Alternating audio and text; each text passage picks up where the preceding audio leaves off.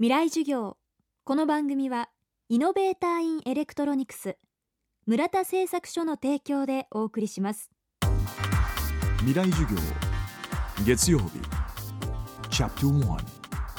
ラジオを教壇にして開かれる未来のための公開授業です。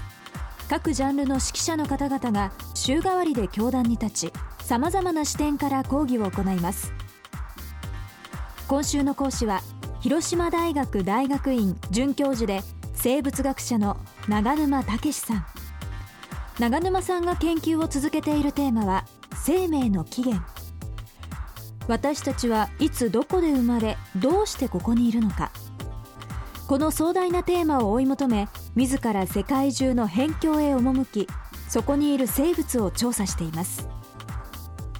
この研究は辺境生物学と呼ばれ新しいジャンルの学問として今や世界中から注目を集めています。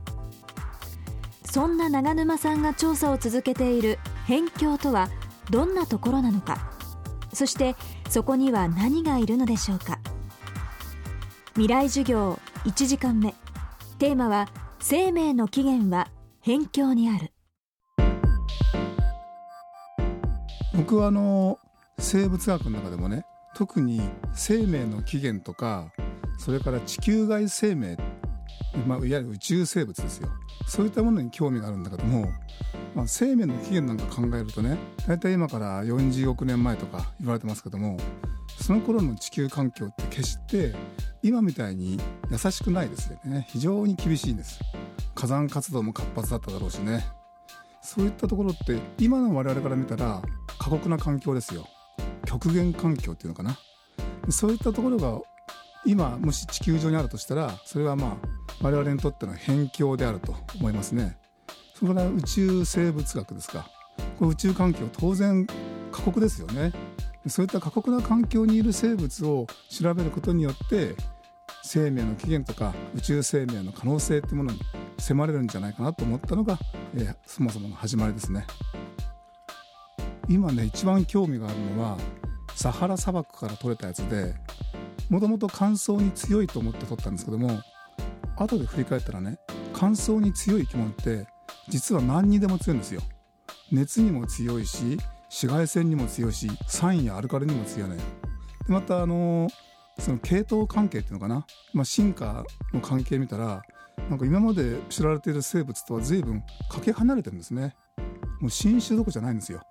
ものすごく新しい生き物だってことが分かったんでこれが今一番面白いです。でそういったねあの微生物ですよ。自分じゃ足もなければ羽もないものがねどうやって広がっていくんだろう。それは海の中だったら海流の流れだけども砂漠の真ん中ですからね。風だろうね。風で地球上全体に広まっていくメカニズムって何だってこと。やはり地球全体に広まるためには対流圏の上の成層圏っていうところ。そこを経由していかなきゃいけないんだろうなと思うんだけどもそこはもうほとんど地球と宇宙の接点みたいなとこでそういった宇宙的な厳しさに生きていけるものを、えー、探すまあ取っかかりなんじゃないかなと思う。